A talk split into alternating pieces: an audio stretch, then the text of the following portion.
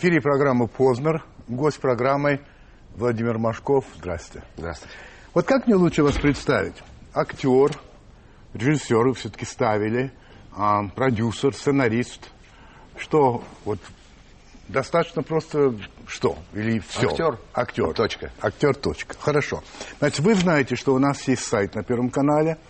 И эм, когда мы сообщаем нашим зрителям, кто будет, они присылают вопросы. Ну, мы называем это Vox Populi, глаз народный, он хочет спросить. Вот я вам сейчас задам несколько вопросов с сайта. Лев Валерьевич, он вот что спрашивает. Вы замечательный, любимый актер и достойный соответствующих наград. Но как вы относитесь к этим советским званиям, атовизмам, как народный, заслуженный и так далее? Как, как вам его носить? Ведь звание получает не от народа по референдуму, а от чиновников по заявке. Ведь известно, что подобная в кавычках приставка перед именами великих актеров, например, Чарли Чаплина, Джульетты Мазины или Джека Николсона, была бы просто смешна. Что вы скажете? А, ну, видите, мир меняется. А ведь в этом состоянии хочется сразу сказать, что пороки остаются одними и теми же. Мы все хотим а, как-то отметиться в нашем мире. И, в принципе, видите, как это же пошло из истории Советского Конечно, Союза. конечно, когда конечно. С таким удовольствием распределяли по рангам артистов. Да. И мы знаем обла- обласканный МХАТ, который получили все возможные и невозможные награды. Э, Не могу сказать, что это неприятно, неприятно получить э, какое-то звание, тем более, э, когда на тебя обращают люди, которые, в принципе, мне кажется, им тяжело смотреть кино, театр, сходить в театр, потому что уж слишком большая жизнь. Не знаю, наверное, это скоро пройдет, как только закончится уже нормально, потому что киты настоящие такие, как, как были, истинно достойные этого звания, как Евстигнеев, последний артист, сове- э, народный артист Советского Союза Олег Иванович Янковский. Их не испортит это звание. Светлана Муранова. Ален Делон как-то сказал, что задача кино заставить людей встрепетнуться. Встрепенуться, простите. Что-то почувствовать, а не рассказывать им о социальных проблемах в плохо поставленной картине с бестолковыми артистами. А вы как считаете, какая задача у кино? И должна ли быть вообще у кино какая-то задача? Ну, наверное, каждый определяет свою цель, зачем он преследует а, вот такое жажду творчества, каким образом он преследует. Но мне кажется, мне нравилась фраза «развлекая, просвещай». В этом есть какая-то такая легкость, легкость. И, э, наверное, это правильно. Альбина Шафикова. Что может заставить вас отказаться от роли? От каких ролей вы отказывались и почему? А, Я руководствуюсь, это, наверное, самый сложный и самый, наверное, главный вопрос в актерском ремесле. Выбор. Я руководствуюсь только внутренним интересом, интуицией. Больше ничего. Еще одна Альбина, так сошлось, Альбина Ликостаева. Вы не раз снимались в Голливуде, работали со многими тамошними звездами. С кем вам работалось интереснее всего? Можете ли на- назвать кого-то? Ну, я, вы понимаете, на площадке, когда видишь мастеров таких, как Де Ниро или Джен Хэкман, а, в этом смысле только восторгаешься тому, что они делают. И а, я деликатный человек и никогда не лезу, потому что понимаю, насколько это трудный процесс. Но со стороны, смотря на них, они, конечно, идут очень интуитивным путем. Ага. А, Тот же Роберт Де Ниро мне сказал во время репетиции одной, он говорит, Володя, follow your instinct. Следуй, Follow своим, instinct, да. следуй своим инстинктам. Меня так поразила эта фраза, которая, собственно говоря, и у Константина Сергеевича Станиславского в принципе не появляется. Нет. Потому что у него все равно задачи совершенно другие. Поставленную задачу перед актером через сознательную психотехнику артиста к подсознательному творчеству природы, вот так он расформулировал. Инстинктивно это не очень наш русский подход. Но тем не менее это И впечатляюще. получается очень естественно потом. Это, это Вот впечат- как будто они живут так. другая организация пространства. Виктор Борисович Герман, легко ли вы выходите из роли, закончив сниматься в очередном фильме? Или ваши герои частично прилипают к вам? А, помните, как у Моэма в театре главная героиня не всегда понимала, где она, а где кусок одной из сыгранных ролей? Вот с кем вам было труднее всего расставаться? Вопрос от человека с такой фамилией Герман. Герман. Да. Вы знаете, как ни странно, если это большая серьезная работа, она выматывает окончательно. И э, во всяком случае, на протяжении какого-то времени ты стараешься сильно отказаться от этого персонажа. Поэтому это, наверное, главное, одна из тоже главных задач меняться. Но я где-то читал, вы говорили, что после роли Давида Гоцмана вы долго гекали, Нет, ну, шокали и поэтому так и говорю, поэтому в этом-то То и, есть и это ужас. остается, да? Оно остается. Меня один философ, вот просто действительно философ, спросил, Володя, вот задал практически такой вопрос, но он звучал несколько иначе. А, влияют ли сыгранные тобой роли на твою судьбу? Так. Я до сих пор сижу в недоумении. Но мне кажется, наверное, в том, в том или ином смысле, конечно же, влияет. Не только на судьбу, но и на характер. Но все-таки ответа, значит, нет пока. Ответа нет, Нет. я буду ждать.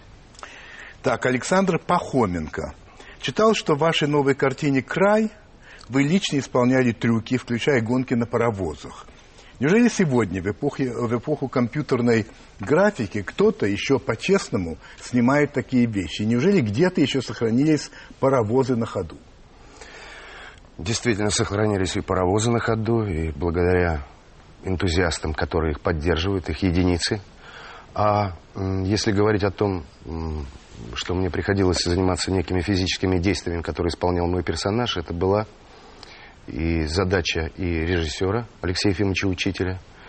И это, мне кажется, другого способа постижения другого человека нет. Вы научились водить паровоз? Я в течение 9 месяцев э, прожил в этом паровозе, научился водить два вида паровозов. ОВ, ОВ, как ее нежно называют, овечка, и паровоз ЭУ. Это большие, серьезные маневровые паровозы. Кто учил? Меня учил гениальный человек. Павел Некрасов, машинист, который хранит, хранитель этой половой, двухметрового роста человек. И я уже рассказывал в этой истории, но все равно скажу, первое появление, когда ты видишь эту махину, полную огня медных труб и воды, а, и вот он стоял с кочергой огромной, говорит, ну, добро пожаловать в ад. И вы знаете, я понимаю, что это, это действительно уникальное существо, и э, мне нужно было научиться в нем жить. Я должен знать, где там спрятаться, когда тепло, когда нужно, нужно тепла, где, где находятся какие ручки, как оживить эту машину. Поэтому это увлекательнейше. Это одн- один из тех бонусов нашей профессии, когда ты можешь Хочу вас спросить, вот все эти гонки на паровозах, все это, это реально снималось, это не компьютерная графика? Вот э, в, э, в нашей картине, по-моему, один только э, компьютерный кадр. Один. Один. Все, этим и была сложна и то, что м, сделал, сделали и художники, и оператор Клименко Юрий Викторович, гениальный оператор, где он только не висел. Это была какая-то на паровозе, вы представляете? Я Это же не просто паровоз, это махина с людьми в этой будке, два на два, размещалось по 12 человек. Э, Впечатляющие вещи были. Ильшат Ахмедшин. Слышал, в молодости вы были любитель подраться. А сейчас стали сдержаннее или есть еще порох в пороховницах? Вспомните, когда последний раз дрались и по какому поводу? Ну, последний раз я дрался э, в кинокартине «Край», когда меня било человек 50. Причем по-настоящему. Вы понимаете, когда включается камера, даже если ты договорился с людьми, Так. чувства творческие могут переполнить людей. Так. И они могут приложиться. И вы знаете, это, наверное, вот это самые жуткие были моменты, когда я видел э, своих партнеров, и актеров массовых сцен, которые, с которыми до этого мы разговариваем очень мирно, и после команды «Мотор» они зверели. И вот получить вот эту энергию, Но такую вы небось, радость, тоже. я в этом смысле всегда стараюсь защищаться только. Ага. Поэтому Ну, хорошо. биться я перестал уже. Инна Голуб. Как часто вам бывает стыдно? И за что? Чувство стыда а, меня иногда посе- посещает на публичных а, выступлениях, на мероприятиях иногда. Э, неловкость. Как сказал великий художник Давид Боровский, сказал, мне иногда хочется вызвать милицию, когда я смотрю на что-то, хоть в театре, в кино. Меня вызывает иногда стыд. Потому что это уж слишком блистательная профессия, чтобы к ней относиться легко. Вот это, наверное, иногда у меня бывает и от своих собственных опусов. Иногда я прихожу в состояние стыда. Ольга Ивановна Грачева. Глядя на вас, не возникает никаких сомнений, что вы пользуетесь огромным успехом у женщин. Вам это скорее помогает или мешает в жизни? Давайте так. дело в том, что это уже определено во всем мире, что большинство зрителей – это женщины. Так. Они приводят своих Да. благоверных любимых в кино. Поэтому это Помогает, выходит. Никак, без сомнения. Без сомнения. Но это э, действительно о кино, а в жизни вообще вам не мешает? А что на вас так смотрят и за вами там, наверное, бегают? и- Нет, нет, нет, ничего? нет. Владимир Владимирович, я вам так Я скажу, просто- что меня за, за мной особенно никто не бегает. Я А, в этом ну, смысле так спокойно перемещаюсь и, наоборот, очень благодарен людям за такое. Семен отношение. Михайлович Голод. Э, Это последний будет вопрос сайта. Вы прекрасно сыграли в фильме «Папа». А как эта роль дается вам в жизни, папы? У меня был уникальный пример, мой папа. И делал эту картину я, э, которую изначально мне эту роль подарил Олег Павлович Табаков, мой учитель. Э, Я рано потерял родителей, поэтому для меня папа – это человек зрелого возраста. Я поздний ребенок, моему папе было уже за 40, когда я родился. Охотка. И для меня папа – это вот олицетворение чего-то такого постоянного. Для меня это постоянная величина. И я, во всяком случае, э, внутренне стараюсь быть похожим, не лезть, не мешать детям жить. Вот это, наверное, знаете, как э, кто-то из великих сказал, что нас воспитывала воспитывал луч света под, кабинет, под кабинетом отца. Вот они были увлеченные, папа и мама. Они работали в театре кукол, поэтому все время проходи, проводили в спорах. И я не лез к ним, и они ко мне не лезли. Какая-то такая... И тем не менее, Невероятная сыграли связь. в вашей жизни очень Невероятно. большую роль. Вы можете большую роль, какие-то слова. А скажите мне, ну вот по своему ощущению все-таки завершить этот вопрос. Вы, ну как бы точнее сказать, не то, что довольны собой, но вот вас устраивает, какой вы папа? Я знаю одно, что, наверное, родители, я убежден, это единственные люди, которые любят нас ни за что. И это чувство у меня по отношению к моим, моему ребенку, оно бесспорно. Мы сейчас идем на рекламу, и после этого перейдем непосредственно к интервью. Так что пока никуда не уходите.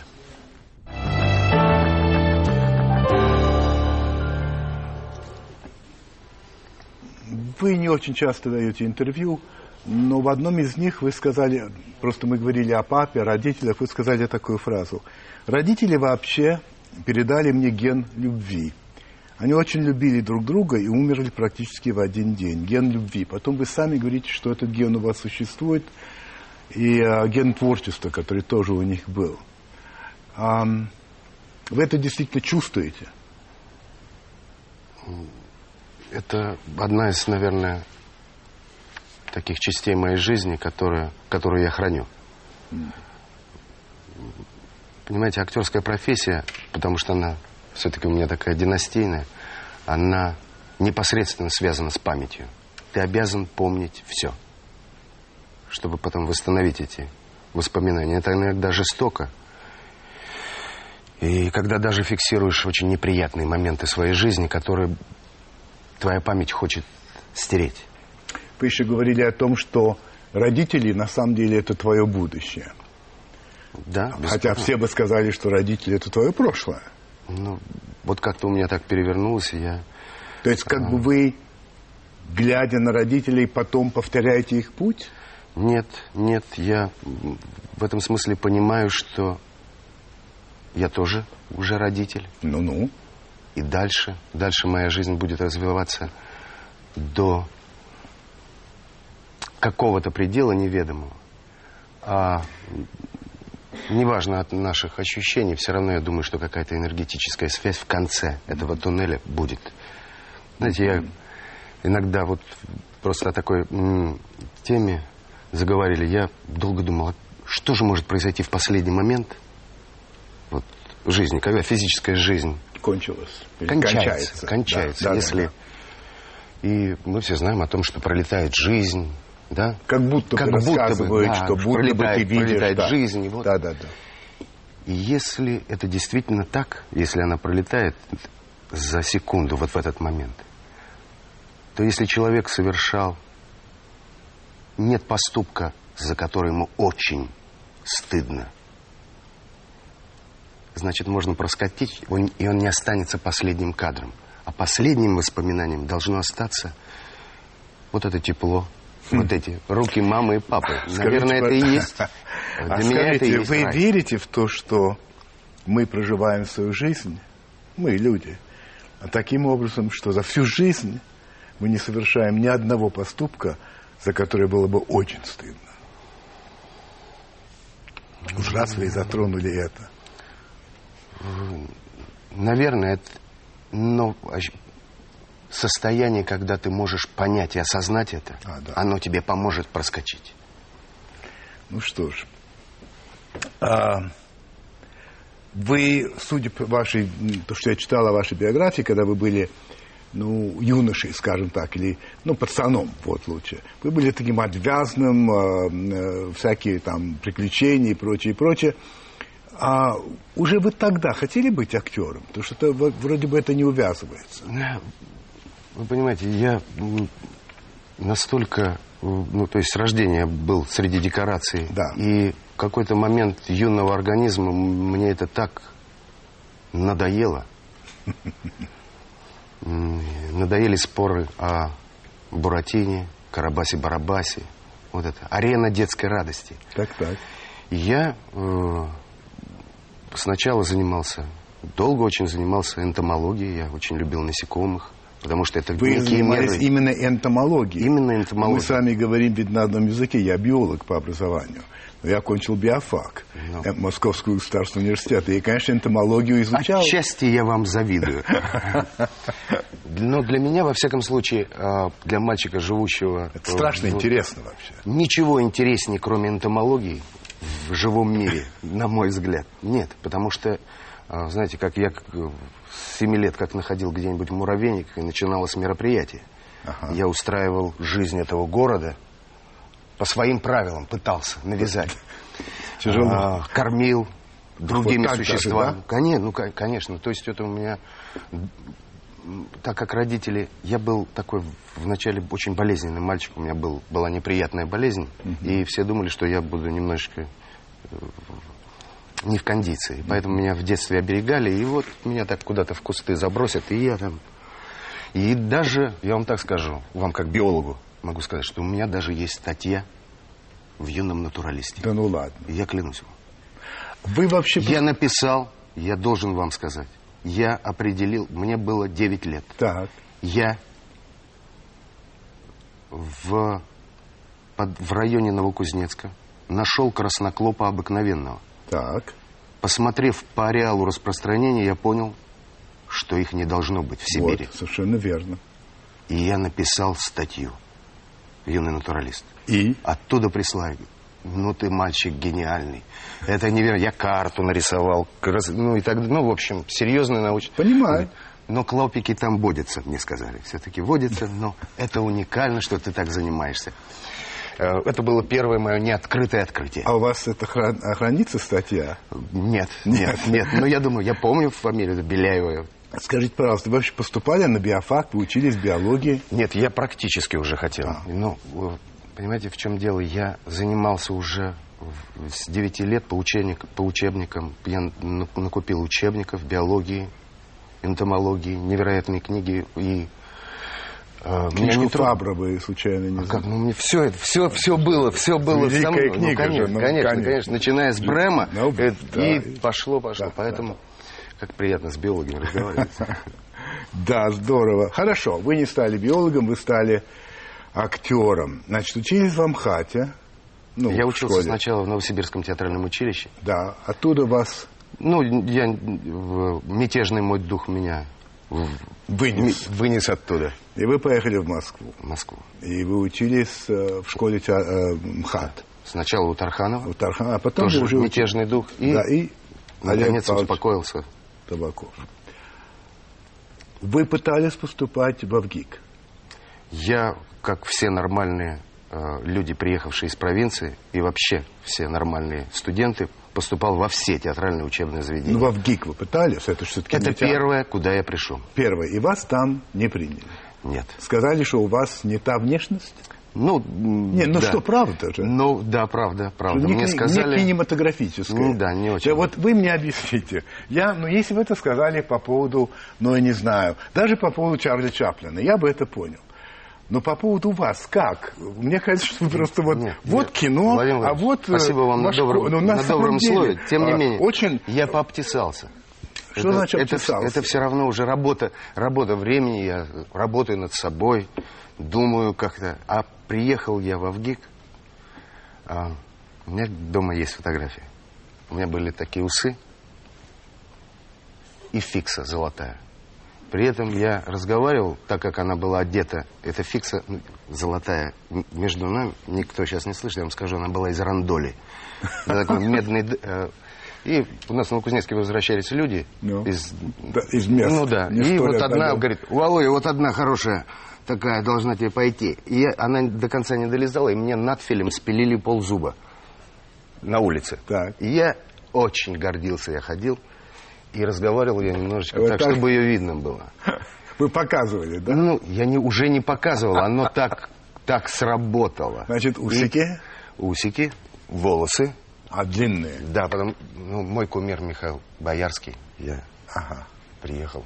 Такой, какой-то И прям... вы так поступали в? Поступал, когда я на, начал читать, видимо, а, что же я, я по-моему, из Евгения. Евгения Онегина. Евгений, Иначе. наверняка. Да, да, да. Я, С губой, со всеми делами. Да? Мой дядя самых честных правил, и они так замерли все. В общем, меня попросили, сказали, молодой человек, садитесь. Я присел и затих. Но это меня не, не остановило. Скажите мне, пожалуйста, все-таки театр кино. Значит, вы давно уже не в театре. В смысле, не, не, не играете в театре, да? Да. Да. А, и не ставите, конечно, да. Это сознательный выбор. То есть вам кино больше нравится, вам кино ближе, потому что часто, не потому что, а порой бывает такой спор возникает, что вот театральный актер – это настоящий актер, потому что надо от начала до конца, не стоп-камера, не переснять, не разными кусками, а нужно сыграть от и до на живую публику, это очень... А кино – это да, это... Я так не разделяю этих взглядов, просто я слышал, по... что вы думаете? И как, вот вам-то что? Театр – это храм, в нем надо служить, жить. И э, я много очень работал в театре. Да? Я доходил до того, что я играл иногда по 30 спектаклей в месяц. И благодаря моему учителю, который меня и натолкнул на, космопо... на космополитизм. Это на Олег Павлович? Да. Он, м, как раз, когда открылся занавес, я поступил, это был 85-й год, пе- перестройка, мы посетили от Америки до Японии. Весь мир был открыт, и для нас это было невероятное постижение мира. Но я в кино, несмотря... Я всю жизнь меня преследовало это. Нет, халтура, халтура. Кино — это халтура. Но даже у Станиславского вдруг неожиданно я нашел такую фразу. Когда он пишет о, э, предлагаемых обстоятельствах и так далее, и так далее. Вот представьте фантазии, воображений. И среди прочего он пишет, представьте себя на съемочной площадке М, где нужно быть еще более подробным. более подробным. И я уловил этот пос- посыл, потому что ведь камера подходит очень близко к человеку, Да. так как мы даже в жизни не подходим. Ну, или во всяком случае в редких случаях. И вот это то, что я возвращаюсь к то, что сказал Де Ниро тогда, мы можем в глазах увидеть начало инстинкта. Театр в этом смысле, Да. как говорят в кино, это всегда общий план. Это правда. Это правда. Это правда, да. Здесь нужна энергия невероятная для театра, Да. чтобы ты попал в последний ряд, в зрителя, который за дверью. идет. В кино же ты эту энергию, как коллайдер, Да, и нет должен, плана, да. должен погрузить в себя, но она остается неизменной. Вы для себя считаете возможным возвращение, ну, я серьезно говорю сейчас, возвращение в театр? Я почему спрашиваю? Потому что где-то я вычитал, будто бы Табаков а, считал и считает вас, ну, в каком степени, в какой-то степени эм, своими наследниками, что а, эм, когда он ушел бы, вы бы возглавили табакерку и так далее. Ну, э, не знаю, насколько это соответствует действительности, но где-то это прочитал. Но вообще для вас театр это что-то, что реально может еще возникнуть, или вроде бы э, внутренне вы с этим распрощались? Нет. Не Театр, распрощались? даже моя трудовая книжка лежит в моем любимом театре Олег Павловича Табакова. Поэтому э, неизбежно каждый актер, во всяком случае, если ему повезет прожить долгую жизнь, в какой-то период времени должен вернуться в театр, чтобы сыграть короля Лира. Обязательно. Мне так кажется. Вы За- хотите его сыграть когда-нибудь? Не- Я не знаю, но, Но вам это об- хочется? обязательное. Это обязательно? Обязательно. Мне кажется, если тебе... А что король Лир? Что? Я очень люблю, но вот мне интересно... Постижение края. Край, начало и конец. Вот это то что, не, то, что меня волнует. А если говорить, вот это мне было бы интересно сделать в театре. Потом, когда-нибудь, если, дай бог, будет время. И в это же время мне хотелось бы, если я буду взрослым, зрелым, пожилым мужчиной, одновременно мне хотелось бы сделать «Старика и море» кино. По Хемингуэю. Кино? Да. Кино. Кино с настоящими рыбами. С настоящими, которые описаны Я Хемин- понимаю, очень хорошо. Со всеми. Собрать людей С акулой, который с жрет. настоящими, с акулой мака. Какие были, они описаны у Хемингуэя да. очень подробно. этого. Вы его любите, Я- Хемингуэя? А, Это невероятный автор, он меня волнует всю Он жизнь. ваш? Мой. Мой. Он невероятно меня волнует, и это, я вам говорю, это вот та точка, которую мне хотелось сделать. Более того, я уже на протяжении мног- многих лет думаю о том, чтобы... Если вы помните, у Хемингуэя в «Старике и море» э, в, вот в этой истории есть воспоминания, когда он молодой в баре в течение суток боролся на руках с каким-то огромным Дядей. дядей. Да, В течение суток. да. И вот я думаю, что, может быть, так себя схватить, чтобы эта история не ушла. А вот сейчас сделать этот кусок. А потом... этот. Вот этот. А потом, через какое-то время... А, ну да, ну да. Значит, Другого две, пути нет. две- да, две точки. А, король Лир и Старик и море. Старик и море. Да, мне, меня это будоражит мою фантазию и воображение. Да. Это здорово, интересно. А что для вас деньги? Сразу вспоминаю, Попов недавно увидел человека, у него на майке было написано «Птицам деньги не нужны». Меня это повеселило. А, деньги...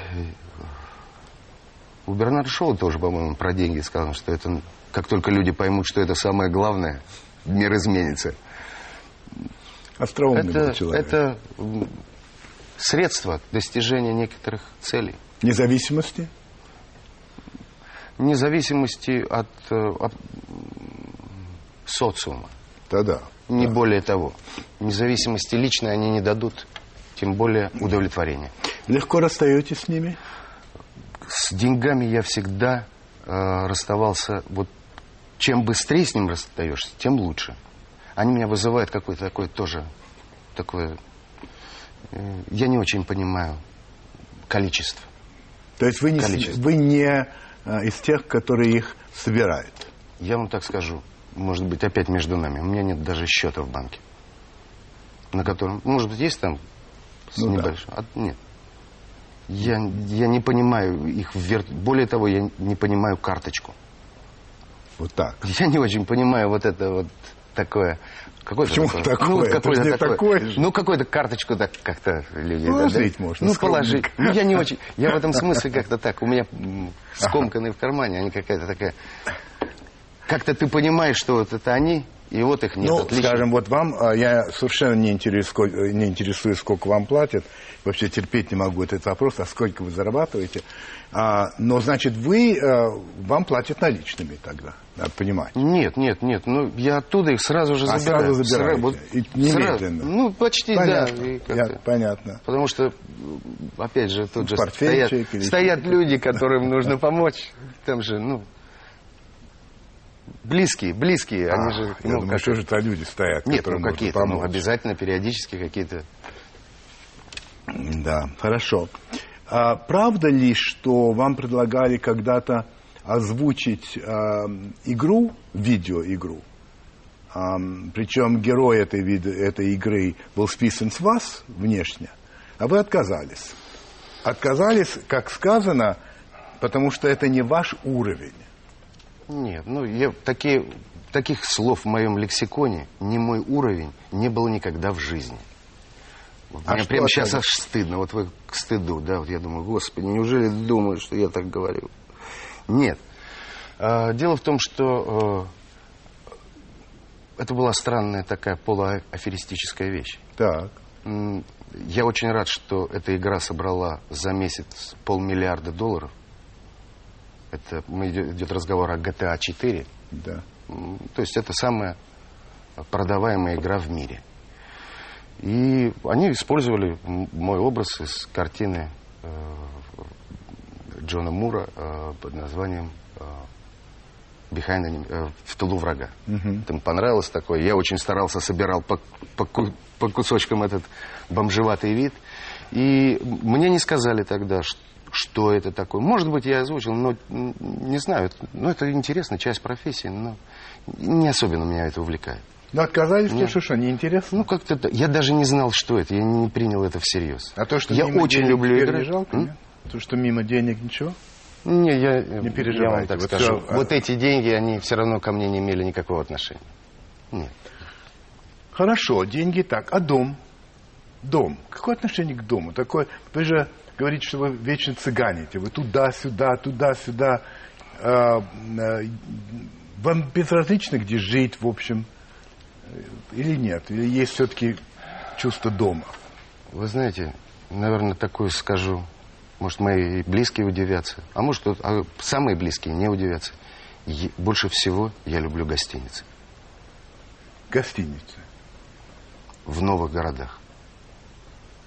Я, мне очень нравится жить в гостиницах.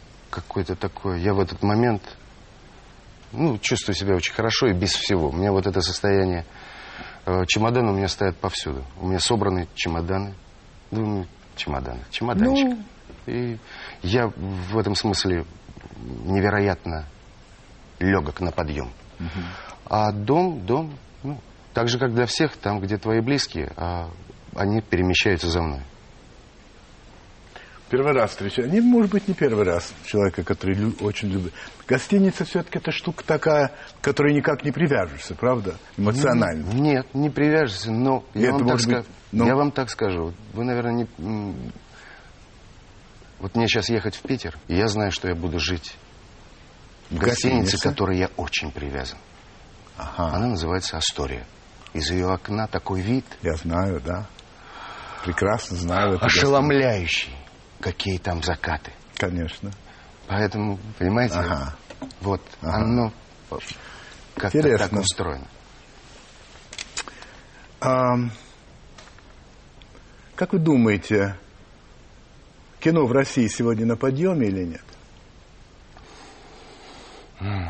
Обязательно должно быть. Во всяком случае, э, вот это после вот этих ощущений и нелюбви, такой почти рождающей уже в народе нелюбви к кинематографу, неизбежен путь восстановления. Он неизбежен. И я Неизвестно, уверен... почему он неизбежен. Я Просто чу- потому что, Вы знаете, да? мне трудно отвечать за все кино. Ну, я, конечно, я нет. чувствую внутри, что я на подъеме. Вот внутренне мне хочется заниматься Вообще, этим в делом. какой степени вас интересует то, что происходит в этом мире кино в России? Ну, например, там, создание альтернативного союза, да, который недавно вот зарегистрирован, официально существует. Правда, не знаю, откуда они будут брать деньги, но это вопрос не мой. Ну, тем не менее, он есть. Борьба, которая там довольно, я бы сказал, громкая и, в общем, довольно противная. Вот эта вот борьба, которая идет. Э, Это вас, вы как-то это в стороне, и вы в этом не участвуете, и пытаетесь подальше от этого держаться, или как? Мне невероятно обидно, что этим на виду у огромной страны и всего мира занимаются талантливые люди. Хм. Некоторые из них, как сказал мой учитель когда-то, есть такая формула, про- проглотили атом солнца. А, И занимаются не тем, а заниматься надо одним. Для меня, опять же, профсоюз, точка. Все. Вы можете сказать, что есть режиссер или режиссеры, с которыми вам особенно удобно работать? Я невероятно счастливый в этом отношении человек. Мне так повезло с людьми, которые брали меня в свои работы. Э, Ну, в этом смысле и даже очень неудобные режиссеры, допустим, как Павел Григорьевич Чухрай, очень сомневающийся, Да. занудливый. Тоже я могу сказать про Алексея Ефимовича Учителя. Дотошные, что может иногда раздражать. Но мне это невероятно нравится. Я уважаю дотошных людей. Вот иногда, да, вот какой-то такой маниакальности. Я прощаю им эти, вот, эти их неосторожности иногда по отношению вот к этому процессу. В этом смысле они... Мне повезло, действительно. Действительно, и Так здесь, что и там. вам, если я вас правильно понимаю, вам повезло в том смысле, что вам хорошо работать с теми, с которыми вы работали. Да. Вне зависимости от того, что они очень разные. У меня есть мечта, была одна мечта, Ну-ка. чтобы со мной поработал э, великий Герман.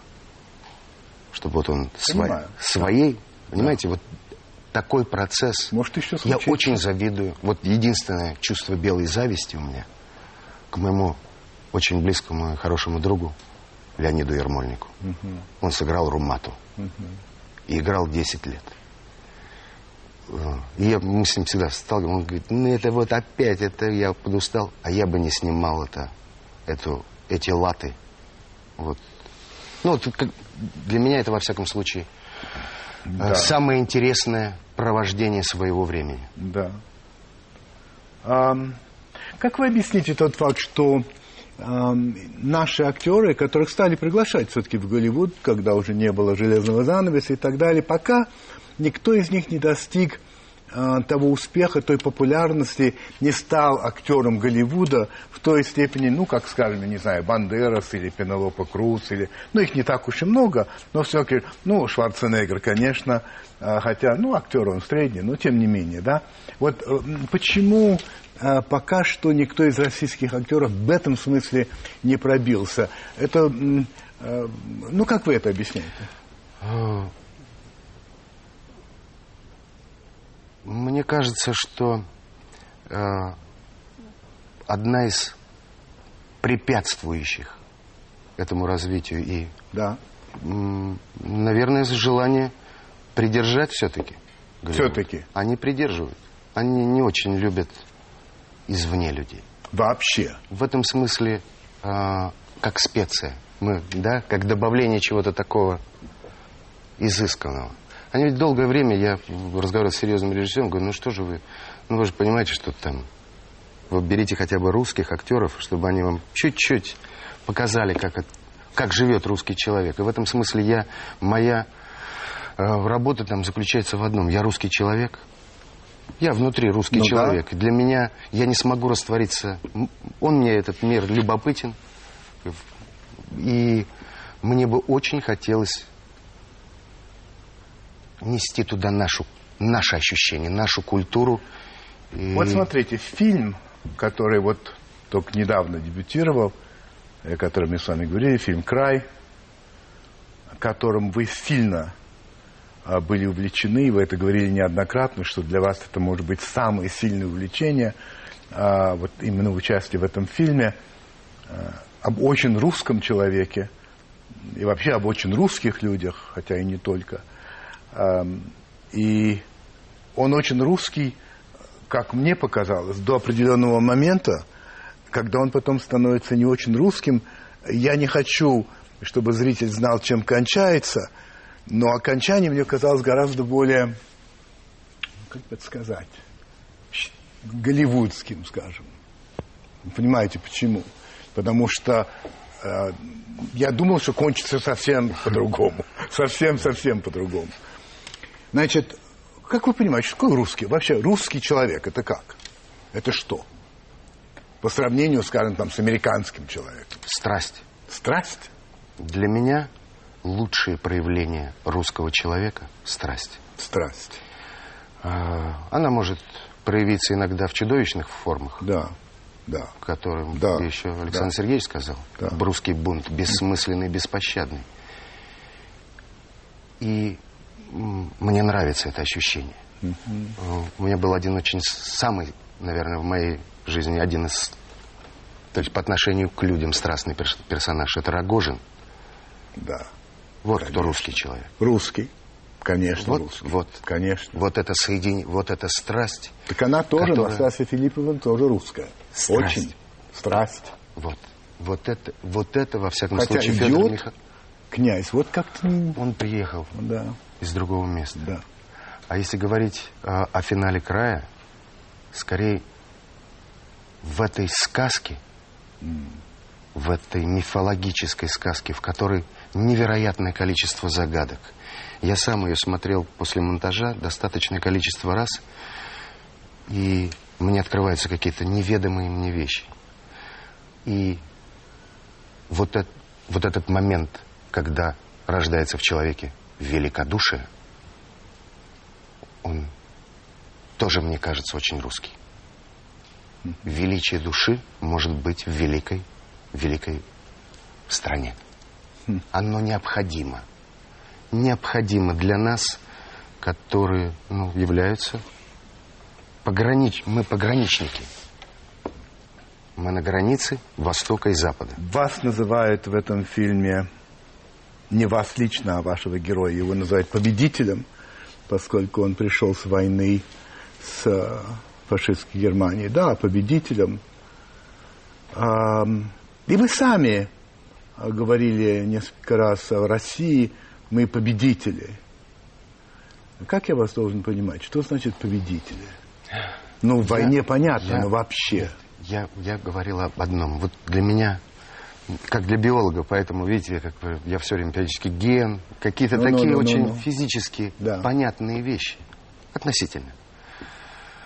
А, такая трагедия, которая выпала, борьба с очевидным злом. Я говорю о борьбе с фашизмом. Понимаю. Она не может... Воевал каждый человек. Каждый. Даже те, кто не участвовал в действиях, они воевали. Ну?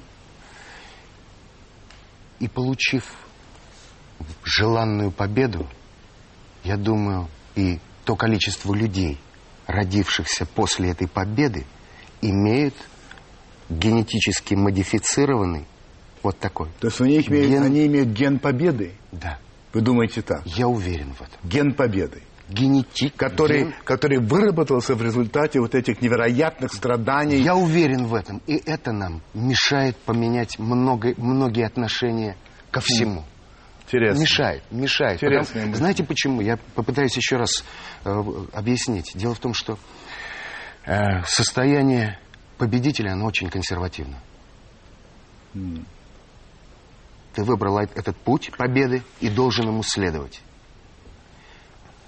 Проигравший же может поменять тактику. Победитель не может ее менять.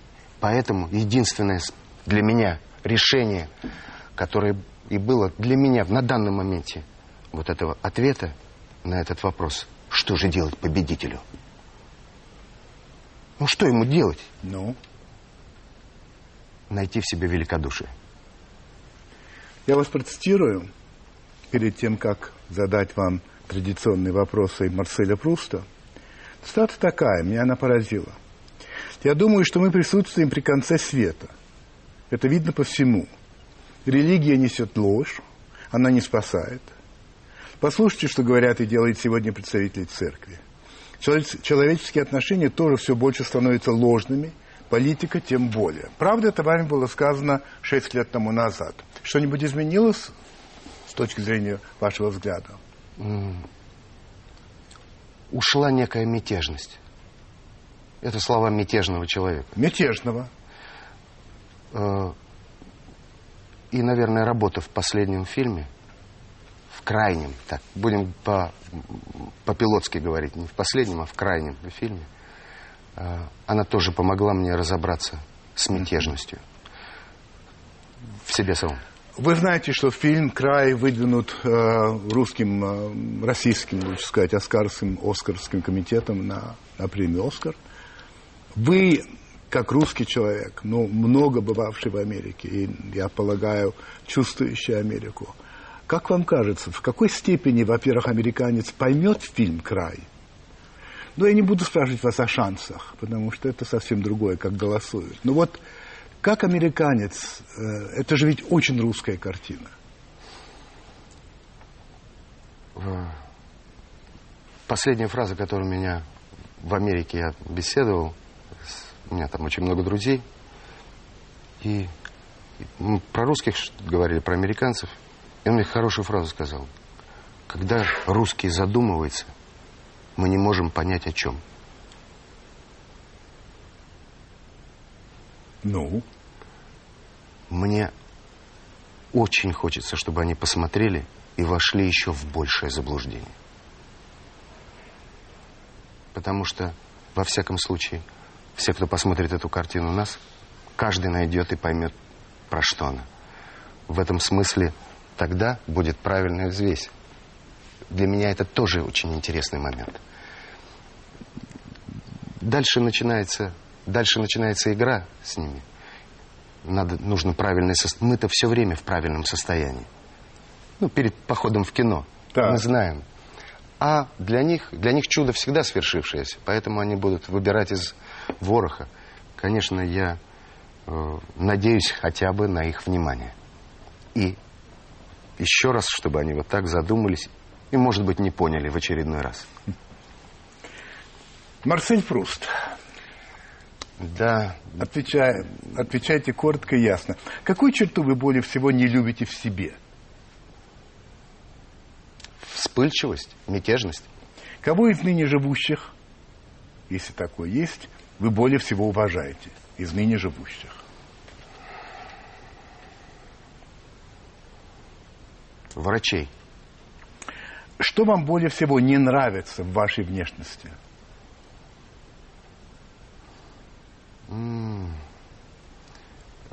Я к своей внешности как к своей никогда не отношусь. Я, она у меня в зависимости от того, что мне нужно делать. Какое качество вы более всего цените в женщине? Преданность. Когда и где вы были более всего счастливы?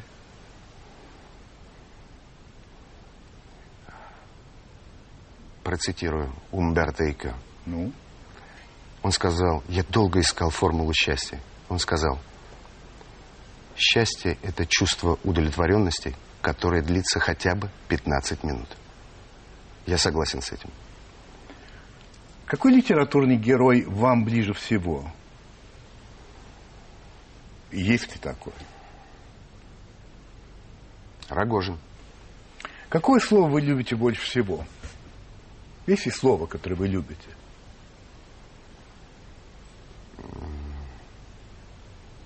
Может, его нельзя произносить в эфире, я не знаю. Нет, нет, можно. Ну-ка. Начали. Если бы дьявол предложил вам без всяких условий бессмертия, вы бы приняли? Ну, если бы дьявол мне предложил бессмертие, я в эту же секунду поверил в то, что Бог есть. Так как есть дьявол, поэтому Так. принять это немыслимо. Кого или что вы любите больше всего на свете? Профессию.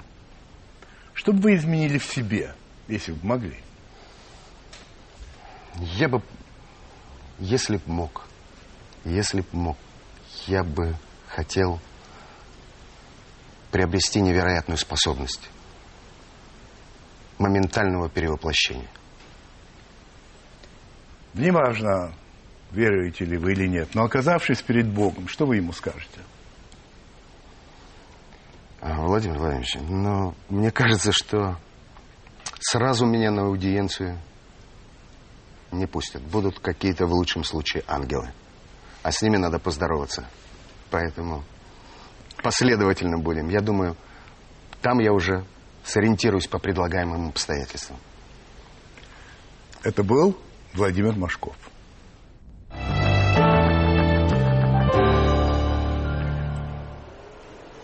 Встреча с Владимиром Машковым настроила меня на некоторый философский лад почему-то, так что те, которые ждут от меня, как обычно, обсуждения чего-то жареного, сегодня не дождутся. Вот я хотел поговорить вот о чем. А вот вы знаете, в 30-х годах 19 века один французский аристократ, звали его Алексис де Токвиль, а, поехал в Соединенные Штаты Америки. А, Он хотел понять, почему демократия, все-таки Америка это страна первой современной демократии, почему она оказалась сильнее, эта демократия, чем тот строй, в котором он родился, то есть строй аристократов, который во Франции был уничтожен в 1789 году. И он проб- пробыл в Америке довольно долго, и в результате написал книгу, которая называется «О демократии в Америке». И вообще считается эта книга, вышедшая в 1835 году, а, просто шедевром абсолютно до сегодняшнего дня. Вот в этой книге э, де Токвиль признает, что да, демократия сильнее. И он говорит, это потому, что демократия берет все наши привилегии, а какие у наши были привилегии? Мы не должны были работать. Мы могли самоусовершенствоваться. Мы могли изучать философию, историю, учиться музыке, языкам. А, а, значит, эти привилегии были взяты демократией и распределены на все население. И получился очень тонкий слой. Все равно это дает очень большую силу. Но вместе с тем, говорил де Токвиль, эти люди никогда не оставят тех памятников, которые оставили мы. мы. У них не будет такой архитектуры, у них не будет таких картин, не будет таких книг, а, потому что демократия этому не способствует. Вот прав он был или нет? Мне представляется, что да, все-таки был прав. Я могу привести пример, ведь демократия продолжает развиваться, и, может быть, один из самых ярких а, признаков демократии или там проявлений демократии – это интернет. Интернет, который дает каждому человеку, вне зависимости от того, где он, а, возможность а, получить информацию и самовыражаться. Блоги, чаты и все прочее, прочее. Ну, это понятно, да? Это демократия. Но вот смотрите, а что за качество информации? А как выражаются? Вот так почитаешь вот это все и понимаешь, что эпистолярному жанру пришел полный конец. Люди разучились писать. Люди говорят по-русски и на других языках гораздо хуже своих предков. Гораздо хуже. Опять широкое распространение, снижение уровня. И очень любопытная вещь. В общем, удачи вам и приятных сновидений.